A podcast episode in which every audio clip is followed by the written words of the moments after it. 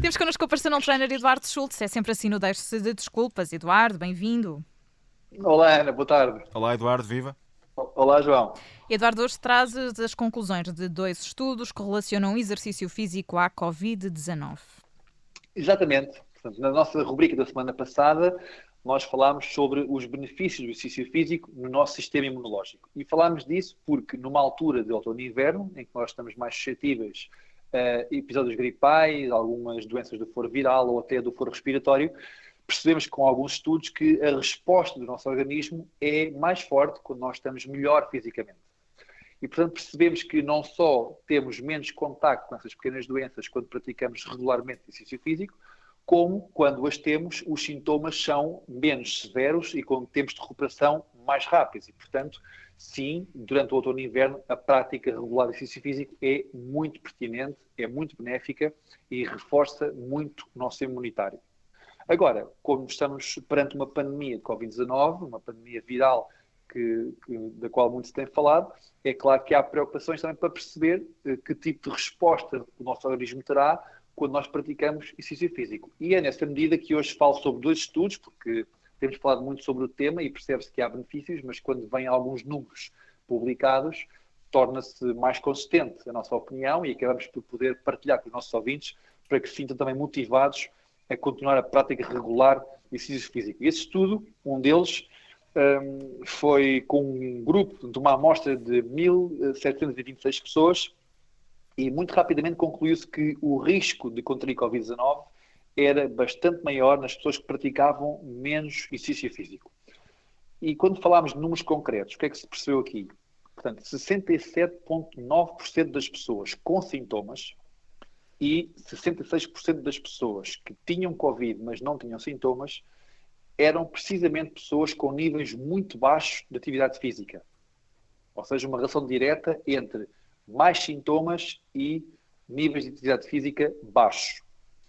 Num outro estudo, eh, neste caso com pacientes, portanto, já com pessoas diagnosticadas de Covid-19, no caso 938 pessoas, percebeu-se que o risco de internamento reduzia em 35%, praticamente, quando as pessoas praticavam alguma atividade física. Quando digo alguma, reparem, aqui bastaria 150 minutos semanais de prática moderada ou 75 minutos de prática mais intensa.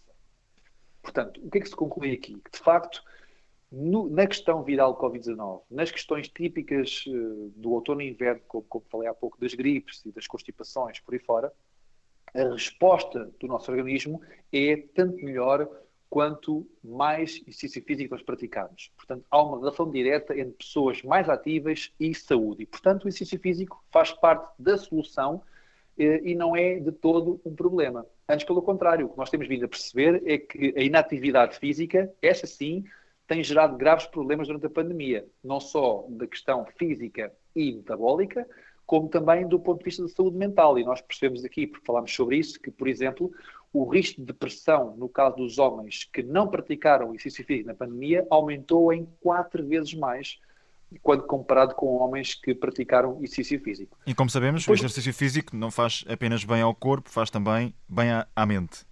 Sim, tanto nos adultos como nas crianças, e isso nós temos verificado que também no caso das questões metabólicas e no caso da obesidade, a inatividade física tem aumentado os níveis de obesidade não só nas crianças como nos adultos. Atrás da obesidade vêm problemas cardiometabólicos, vêm problemas também do ponto de vista do aumento da glicemia e da diabetes e, portanto, estes são fatores clínicos que, quando hum, as pessoas acabam por ter estes níveis aumentados e quando são sujeitos a algum tipo de carga viral, no caso de Covid-19, porque falamos agora sobre isso, os efeitos dessa mesmo, de, de, desse mesmo vírus podem ser muito, muito mais perigosos, com sintomas mais severos, com tempo de recuperação muito, muito mais demorados e até, como se sabe, a poder levar até à morte, dependendo daquilo que é a severidade dos sintomas. E, portanto, mais uma vez, o treino, o exercício físico, em qualquer ocasião, reforça o sistema imunológico, permite ao nosso corpo estar mais forte perante este tipo de, de doenças e, portanto, é parte da solução e não do problema. E, portanto, as pessoas que muitas vezes me perguntam qual é a estratégia, Uh, há várias estratégias aqui. Nós falámos na semana passada, se bem se recordam, de uma delas, que é o tal HIT, o treino intervalado de alta intensidade, que pode ser feito sem recurso a nenhum tipo de material, pode ser feito em casa, com o peso corporal, com movimentos mais simples, com movimentos mais complexos, dependendo também da experiência de cada um, da condição física de cada um. Uh, falamos aqui há pouco sobre o estudo feito uh, nestes tais pacientes de Covid-19, em que falavam de 150 minutos de atividade moderada, isso pode ser uma caminhada vigorosa, um passeio de bicicleta, portanto, são atividades que não requerem uh, nem investimento financeiro e é apenas uma questão de prioridade, porque quando dizem assim, ah, eu não tenho tempo, infelizmente uh, é a mesma questão de prioridade, ou seja, quem não tem tempo para cuidar agora de si, da sua saúde, com o exercício físico, infelizmente vai ter que arranjar tempo mais tarde, se calhar, para cuidar de alguma doença. Oxalá não aconteça, mas se porventura acontecer um caso mais grave que a Covid-19 e tiver que ficar sujeito, por exemplo, a um ventilador, aí vai ter que ter tempo. Não vai dizer ao médico, olha, desculpa, não tenho tempo, não dá jeito agora o ventilador. Portanto, vai ter que ser uh, uma prioridade. E é isto que acontece. Portanto, não há desculpas.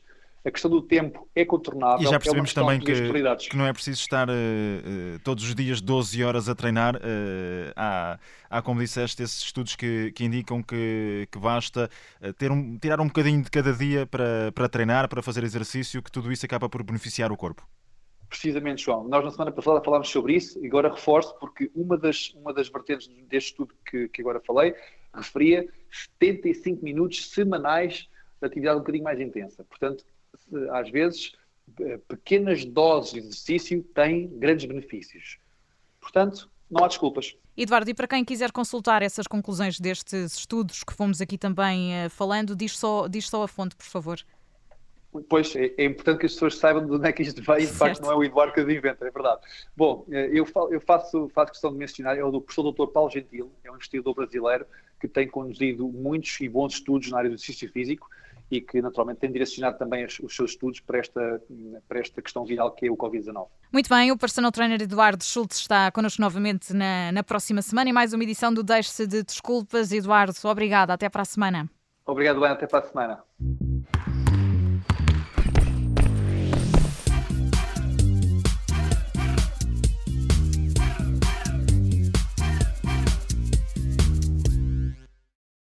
Obrigada por ter ouvido este podcast. Se gostou, pode subscrevê-lo, pode partilhá-lo e também pode ouvir a Rádio Observador online em 98.7 em Lisboa e em 98.4 no Porto.